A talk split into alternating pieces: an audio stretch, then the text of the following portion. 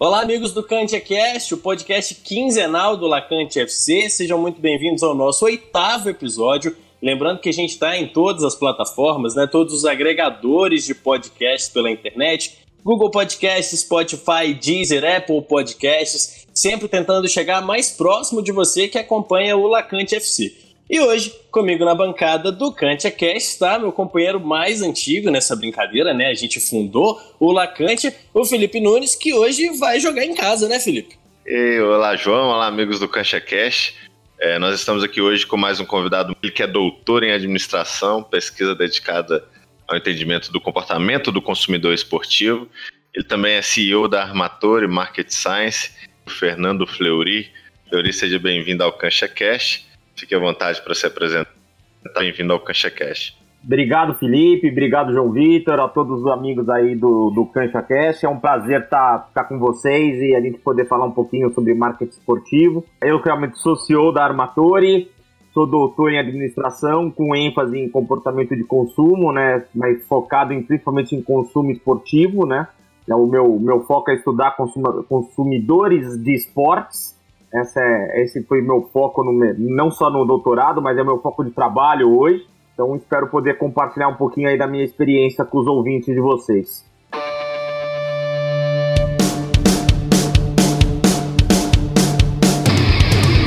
Começa agora o Cantia Cast, o podcast do Lacantia FC para te informar e debater muito futebol.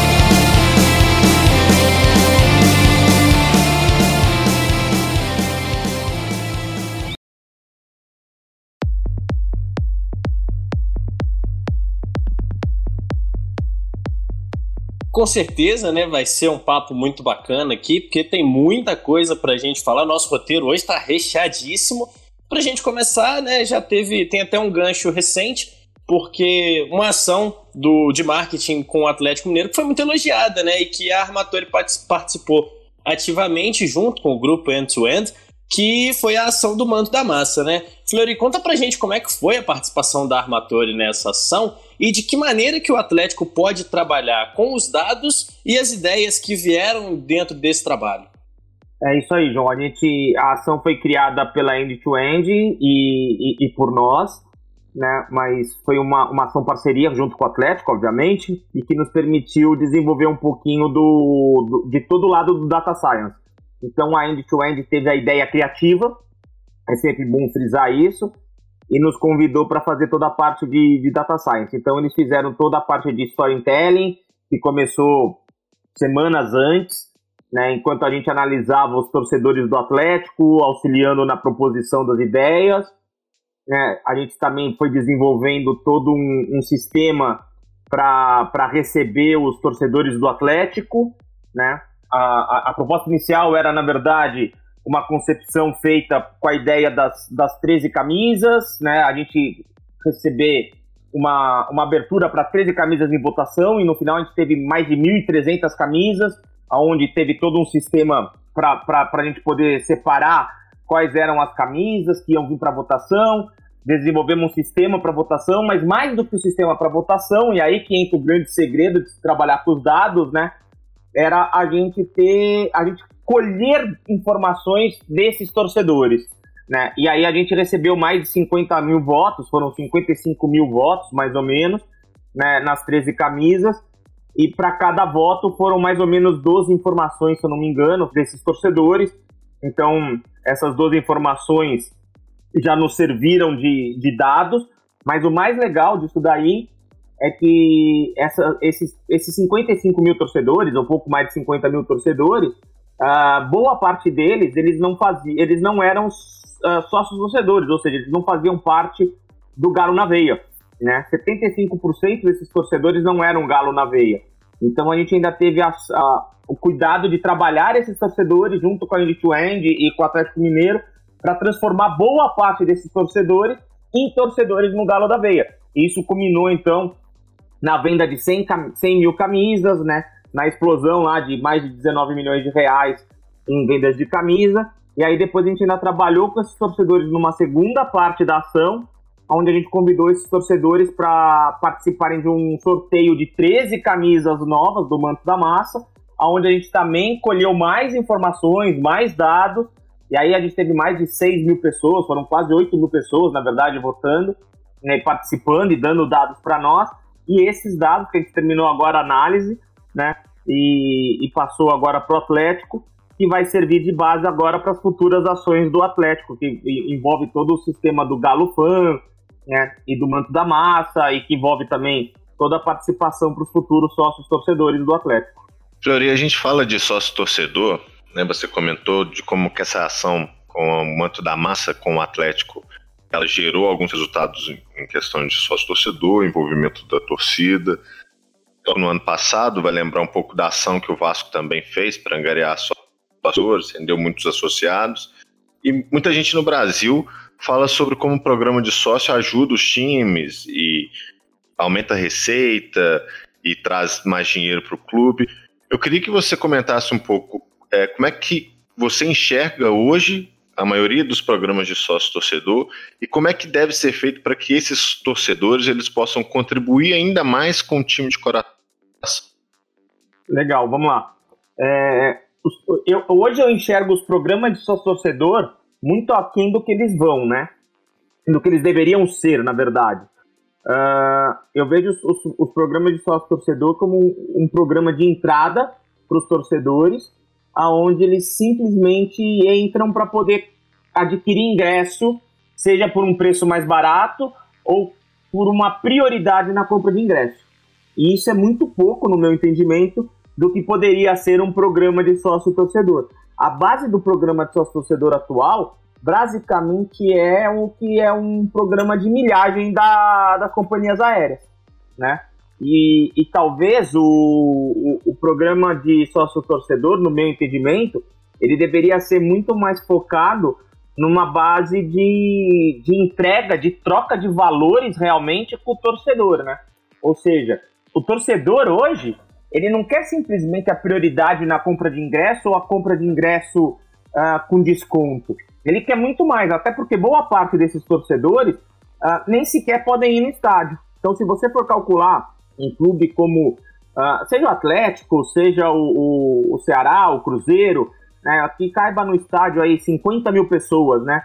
Então, se você for calcular que a, que a base desse sócio do programa de sócio torcedor for simplesmente a prioridade numa venda de ingresso, você vai poder calcular no máximo que um sócio programa de sócio torcedor vai atender a três vezes o número nominal do estádio né? Ou seja, a gente está falando de 150 mil pessoas, isso para um estádio de 50 mil pessoas. Uh, e é muito pouco, é muito pouco para o número de torcedores. Então eu prefiro sempre, quando a gente vai atuar com os times, eu falo que a gente não vai trabalhar com sócios torcedores, nós vamos trabalhar, na verdade, com os fãs. Nós vamos trabalhar com todos os torcedores, né? E nós vamos tentar trazer todos esses torcedores para virarem sócios numa modalidade muito mais ampla do que simplesmente ser uh, você dá para ele a prioridade na compra de ingresso. Ou seja, nós vamos vender para o torcedor uh, a prioridade em ser torcedor de verdade, né? Uh, uma prioridade em se aproximar do clube, em se envolver com o clube de outras formas. A gente tem um projeto no Ceará, por exemplo, que a gente não trabalha com sócio torcedor, mas com todos os sócios, aonde a gente criou um projeto de gamificação, aonde o torcedor se envolve com, com o clube de uma maneira muito mais técnica, vamos dizer assim, né? Porque ele vai lá, participa das brincadeiras, participa de jogos, de ação, de atividades e, e vai entendendo como funciona o clube uh, sem precisar pagar por isso nesse momento. E dali a gente consegue desenvolver uma série de outras atividades. Certamente. O, o Fleury, é, você publicou um texto no seu LinkedIn hoje sobre a questão dos naming rights, já que a Arena Corinthians está próxima de anunciar o patrocinador que adquiriu os direitos de batizar o estádio. A gente lembra, né, que a gente está gravando hoje, segunda-feira, dia 31, e o Corinthians ficou de anunciar esse, esse contrato de naming rights no seu aniversário, que também é meu aniversário, só para deixar esse ponto aqui, que é amanhã, dia 1 de setembro. Então, a gente está gravando antes desse anúncio do, dos name rights do Corinthians. E no texto, você desmistifica a ideia de que para compensar o investimento é preciso que a TV fale o nome do patrocinador. Explica para nós qual que é o seu argumento e como é que você vê o futuro dessas ações aqui no Brasil.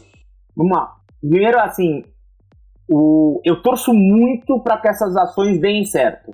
Né? Uh, a questão de, de name rights no Brasil eu vejo como extremamente importante, porque as, as arenas, na verdade, uh, elas necessitam desse tipo de investimento.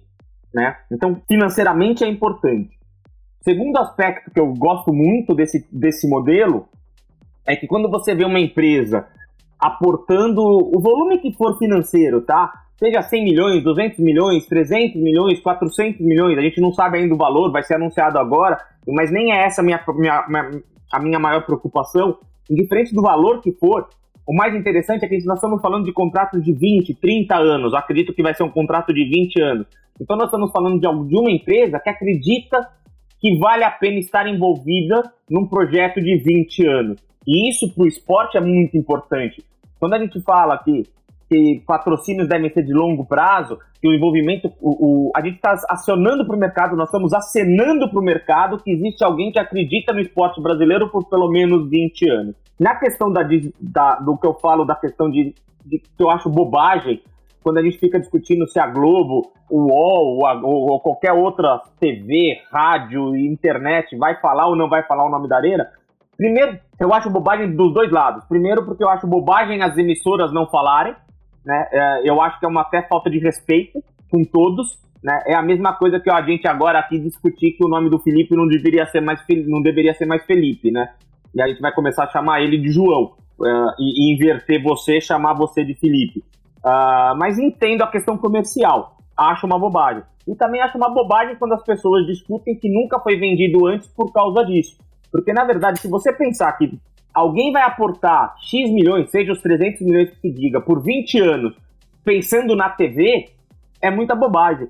Porque a gente está passando por um processo de tantas mudanças que provavelmente daqui a 20 anos a, a TV Globo talvez nem tenha mais esse poder que ela tem hoje né? Até porque ela já está perdendo um pouco desse poder. Então, não é por isso que as empresas vão investir em rights, não é por ter a exposição na TV.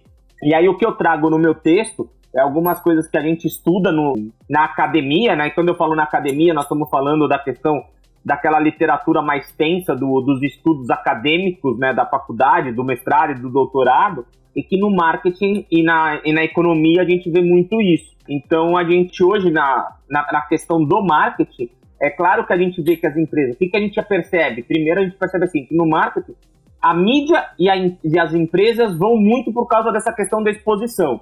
Mas que, no fundo, uh, existem cinco grandes estratégias que as empresas poderiam adotar. Eu vou começar pelas mais fáceis, né, que é aquelas mais lógicas, que primeiro seria o aumento de venda ou de participação de mercado. Então, você consegue isso se você, se você tem essa oportunidade de adotar esse modelo de estratégia. Você consegue consciência de marca, você pode adotar essa questão de criar posicionamento, consciência de marca, uso de produtos, né? Então você consegue criar modelos para expor o seu produto e aquele local ser uma, uma exposição para você desmistificar seu produto, criar oportunidades novas para as pessoas experimentarem seu produto, e isso é muito legal. Uma questão que talvez no Brasil ainda, nesse modelo, principalmente da Arena Corinthians, seja difícil, mas que vale a pena a gente pensar, que é o que a gente aqui vai chamar de cidade cidadania comunitária, né? Isso acontece muito nos Estados Unidos, que é quando a gente, as empresas, elas adotam um clube na cidade que elas nasceram ou na cidade onde está o seu escritório principal, né? Então isso é legal porque elas estão devolvendo para a cidade aquilo que a cidade sempre deu para ela e aquilo que eu realmente mais acredito que deve ser um foco, que é a oportunidade de relacionamento, né? Ou seja, quando você cria no, na arena né, a, a, oportunidade de levar seus clientes, de desenvolver estratégias de relacionamento, de abrir portas, novos contratos, que ali vai virar o seu grande showroom. E esse é o grande negócio. E é isso que eu até termino o texto falando e, e comentei com outras pessoas, que o que mais me interessa ver no anúncio que vai ser feito logo mais do Corinthians não é o valor, uh, mas sim quais são, na verdade, qual, qual foi o modelo de negociação, quais são as propriedades que o Corinthians está dando,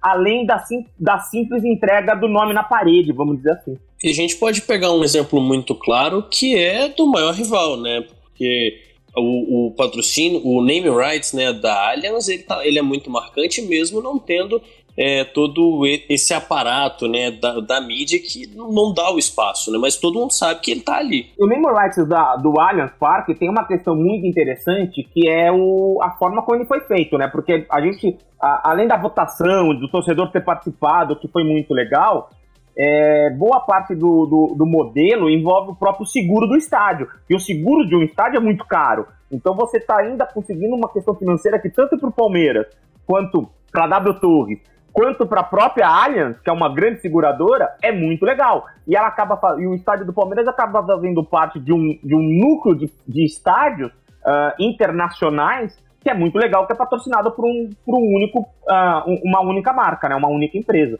Então, assim, é, é, é muito legal ver esse crescimento, é muito legal ver esse modelo, mas é o que eu falo, quando a gente fica discutindo, e, e, e é o que eu trago no texto, né, mas é um texto com um linguajar um pouco mais acadêmico, né? não é nem tão uh, popular, vamos dizer assim, né? que eu falo assim, a, a, gente acaba perdendo muito tempo discutindo se a emissora X ou o jornal Y vai falar o nome, quando a gente podia estar discutindo quais são as estratégias que um clube e uma própria empresa patrocinadora poderiam adotar ao nomear um estádio como o seu, né? Ô Flori, eu vou voltar a falar da Arena Corinthians. Você chegou a fazer um trabalho do estádio para entender o perfil do corintiano que vai assistir aos jogos lá. Inclusive apresentou esse relatório no programa Bate-Bola e naquela altura você surpreendeu os apresentadores quando mostrou que o perfil do torcedor não era de um público elitizado. Como alguns acreditavam, até alguns deles contestaram a sua informação, mas foi baseado em dados, uma pesquisa. Eu queria que você nos contasse como é que foi essa pesquisa do DNA da Arena Corinthians e como que a ciência de dados pode ajudar a quebrar alguns preconceitos formados em relação aos produtos esportivos. Legal. A gente fez um trabalho super legal na Arena Corinthians, né? Uh, na época 2017, se eu não me engano. E, e, na verdade foi é até legal a gente estar tá falando isso hoje, porque um dos trabalhos que a gente fez, na verdade, teve dois trabalhos que envolvem o name rights da Arena. Né? Um foi a gente ajudar na, a entender o quanto valia o name rights, e o outro, que para mim foi mais interessante ainda, porque tinha bastante gente já fazendo esse trabalho, foi que a gente analisou a capacidade do torcedor corintiano, corintiano em aceitar o name rights da Arena. Né? E isso para nós foi muito legal, porque a gente mostrou para o Corinthians que o, o, o torcedor corintiano tinha uma, um interesse muito, muito forte e consolidado em aceitar e entender, né, na verdade, também entendia a importância de chamar o estádio pelo nome que fosse nomeado.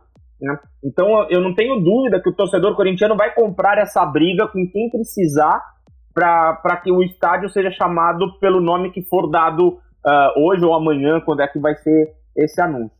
E, e, na questão do que você falou, é que é, é, foi, foi engraçado, é porque, na verdade, é, quando teve o, o, anúncio desse trabalho, houve uma falha no entendimento de alguns jornalistas quando saiu o negócio da renda, né? E aí começaram a se falar que o torcedor a renda, a renda, a renda saiu como uma renda muito alta, né? Só que eles não, eles não entenderam que era uma renda familiar.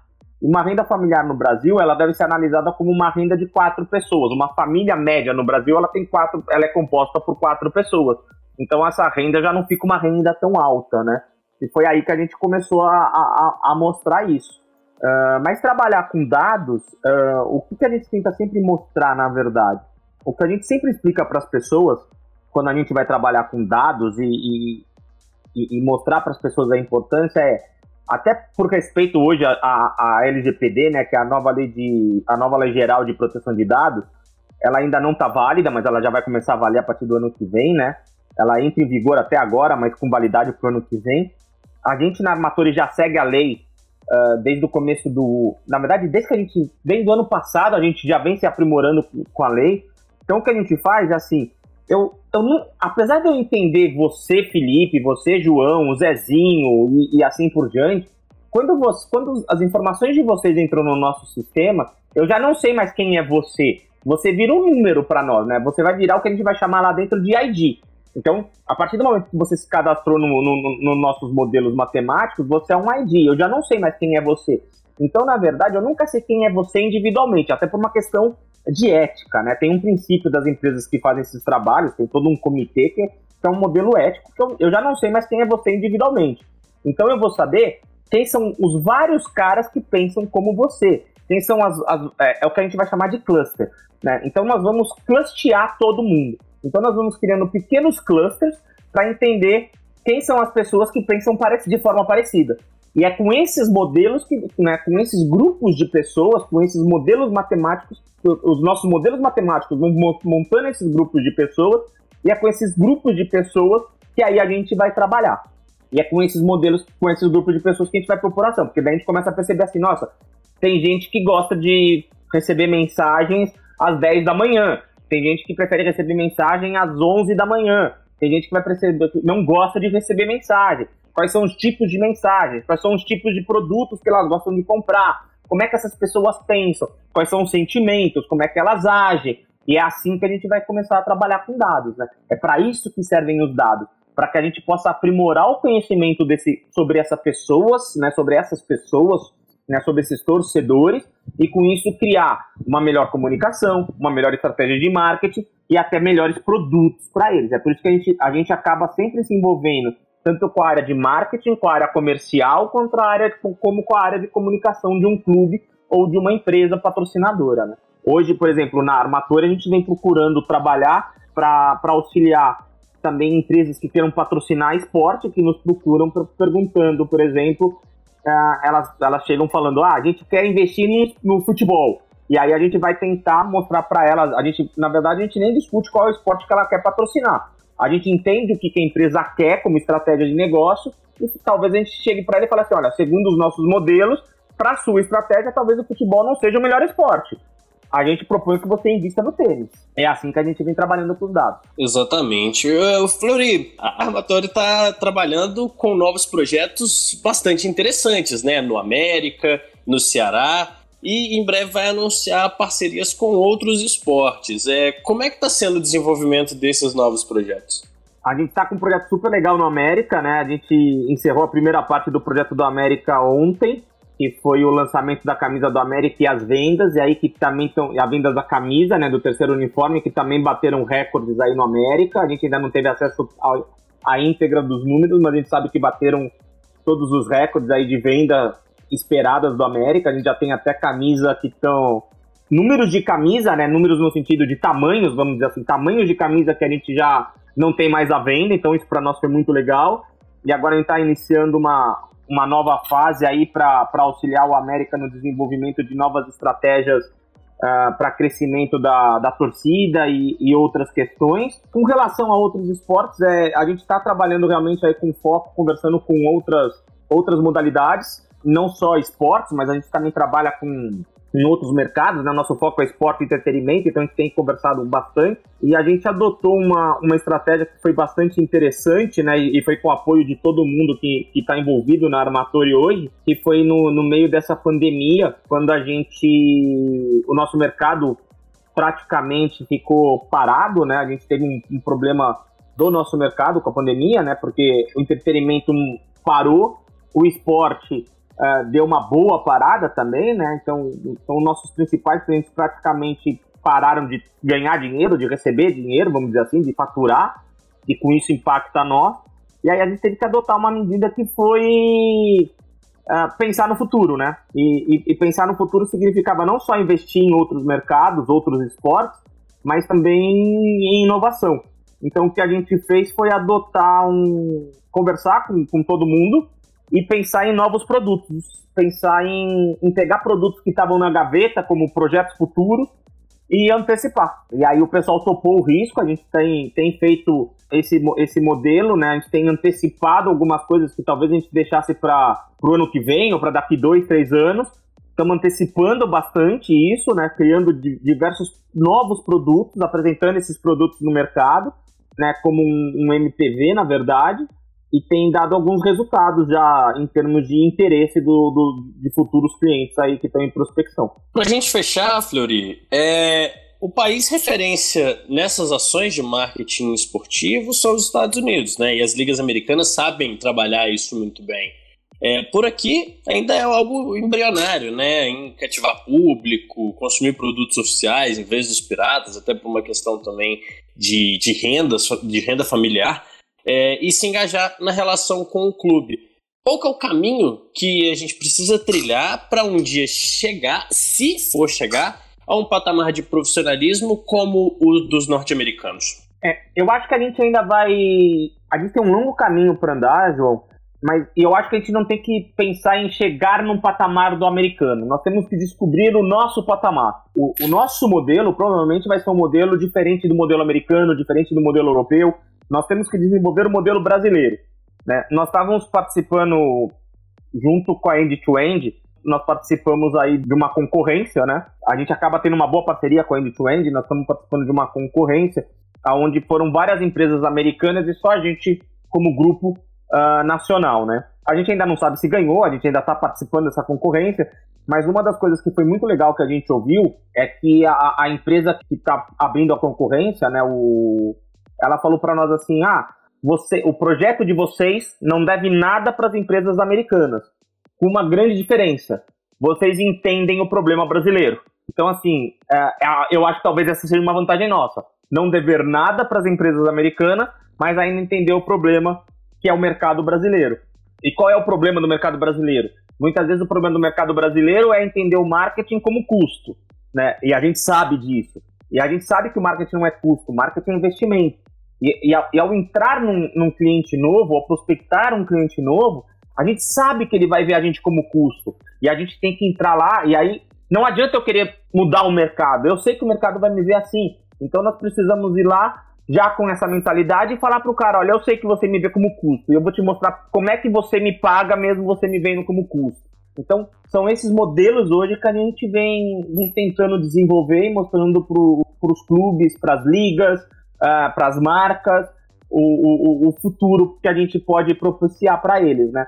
Hoje, diferente de três anos atrás, por exemplo, a gente é muito melhor recebido, as pessoas nos ouvem, as pessoas querem entender o que a gente faz, pessoas gostam do que a gente faz, mas eu ainda acho que eles têm um pouco de receio em pagar para ver o que a gente faz. Eles ainda preferem pagar um atleta, por exemplo, né? Eu, a gente ouve muito isso, né? É, eles ainda preferem pagar um atleta, garantir que o atleta faça gols, né? Do que investir na gente, porque eles ainda não veem a gente como investimento. Mas eu acho que o, a gente caminha para uma mudança de patamar. Tanto que a gente hoje consegue ter, a gente consegue desenvolver alguns projetos uh, não mais projetos pontuais, mas projetos de longo prazo, como a gente vem desenvolvendo com o Atlético, com o América, com o Ceará. A gente desenvolveu uh, ano, ano passado, retrasado com o Fluminense, né? E a gente vem desenvolvendo aí com, com outros parceiros como com a Puma e assim por diante. Fiori, é, eu queria, assim, a gente abordou vários temas, a gente conversou sobre vários aspectos do mercado marketing esportivo no Brasil. É, você é acadêmico, eu sou acadêmico, tive a sorte de ser é, participando diretamente no, no desenvolvimento do, da minha dissertação, da minha pesquisa. E você desse aí uma mensagem para que outros acadêmicos, outros pesquisadores, eles possam continuar acreditando, porque a gente tem uma barreira, né, vamos dizer assim, de gente que ainda acha que academia e mercado não combinam. Como é que a gente pode continuar nessa, nessa trilha para garantir o sucesso? É, um, é, um, é uma questão bem legal que você apontou e que você levanta agora, Felipe, porque assim, seu trabalho, por exemplo, foi um trabalho super legal, um trabalho que, que até acabou nos aproximando e que a gente vem discutindo várias teorias e várias uh, questões aí que, que te trouxe até para a gente fazer projetos em conjunto, né, de modo profissional. Mas tem uma história muito legal que eu, eu, eu conto algumas vezes e acho que vale a pena a gente contar aqui, já que você perguntou. A, a própria Armatori, ela surgiu em função do meu doutorado. O, o Alcides, que é um dos sócios da Armatori, o Alcides, ele estava fazendo doutorado junto comigo, né? Não, não, quando a gente fala de fazer doutorado comigo, é, nós dois estávamos fazendo na USP e coincidiu de a gente fazer uma matéria em conjunto. E a gente se conheceu lá. Só que eu, eu estudava eu estava focando no, em comportamento de consumo e ele estava fo focando em modelos preditivos, com uso de inteligência artificial. E a gente começou a conversar, a gente se deu super bem, a gente começou a fazer trabalhos em conjunto, né, escrever artigos acadêmicos em conjunto ele sempre usando as questões de, de modelos matemáticos e eu focando na, no estudo das, das, das surveys, vamos dizer assim. E a gente começou a perceber que o que eu fazia junto com o que ele fazia dava jogo. E quando nós dois terminamos o mestrado, nós resolvemos levar isso para o mercado profissional. E foi assim que surgiu o Armatori. Foi daí que surgiu o Armatori, ou seja, a, a, a empresa ela foi formada dentro de uma universidade. E ela saiu de estudos acadêmicos. São os modelos preditivos dele, junto com os meus modelos matemáticos, que ele conseguiu, que nós pusemos em. Que meu, a minha dissertação, a minha tese, na verdade, era uma tese quantitativa, então a gente acabou pondo tudo isso num modelo único e que saiu. Então o que eu recomendo para todo mundo, né, é, é assim, vale a pena, mas não adianta o acadêmico também ter uma visão de universidade só. Tem que ter uma visão de mercado. O mercado é diferente da academia, né? O acadêmico tem que perder um pouco da arrogância dele. Muitas vezes o acadêmico é arrogante demais achando que sabe tudo. E isso é um problema muito sério. O acadêmico, e eu, eu, entendo isso, porque quando a gente lê, eu sempre brinco e falo, as pessoas falam assim, ah, professor, me, me, me recomenda um livro para ler. Eu falo, lê artigo, gente. Porque os artigos estão 10 anos na frente dos livros porque a maioria dos livros, na verdade, são reinterpretações dos artigos acadêmicos, né? É, então eu falo, lê artigo, porque artigo está 10 anos na frente dos livros. Então isso faz com que o acadêmico que lê, que pesquisa, acaba sendo um pouco arrogante por achar que está na frente de todo mundo. Só que quando esse, quando esse acadêmico vai para o mercado, ele sabe muito da teoria, e muitas vezes ele sabe pouco da prática. E isso acaba matando o acadêmico. Então quando, quando o acadêmico entende que o mercado é diferente, mas ele sabe entregar valor para esse mercado, ele acaba sendo bem recebido. Eu não acredito naquela, naquela frase que muita gente fala que mercado e academia aqui no Brasil se dão mal. Uh, eu acho que é simplesmente uma questão de você saber conversar. Né? É linguajar. O, o acadêmico tem que perder a arrogância para poder abrir portas no mercado. Então eu acho que vale a pena. Eu acredito muito nessa junção de academia e mercado. Era tudo que eu precisava ouvir. Fleury, muito obrigado pela sua participação, muito obrigado por conversar com a gente nesse episódio. Uma conversa bastante interessante, muito legal. É, explicou vários dos projetos na Armator, explicou algumas questões relacionadas à ciência de dado e o comportamento do consumo, do torcedor brasileiro, o entendimento de como que isso funciona, os próximos passos, né, no futuro bem próximo. Eu agradeço demais a participação gostaria, né, se você quiser falar mais alguma coisa. E muito obrigado por, por participar conosco do Cancha Cash. Para mim foi um super prazer bater esse papo aí com vocês. Para todos os ouvintes aí do Cancha Cast, eu espero que o pessoal goste. Né, e, e falar, para mim, falar de marketing esportivo, falar de comportamento, falar de dados é sempre um, um super prazer. Eu que peço até desculpas pela demora, né? A gente tentou outra vez gravar e eu, eu acabei me atrapalhando aqui com os sistemas, não consegui entrar.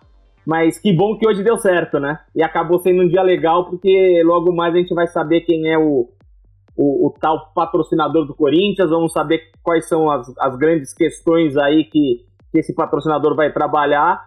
E quem sabe a gente faz um outro programa até para falar disso, se for o caso. Exatamente. Muito obrigado, Flori. É, a gente já deixa sempre as portas do Kantia Cast abertas, né? Foi um papo muito bacana, muito esclarecedor. E a gente pensa também que é um assunto que, como a gente tocou, né, tá engatinhando. Então, quanto mais a gente conversar, quanto mais a gente trouxer à tona, melhor vai ser para os próximos trabalhos.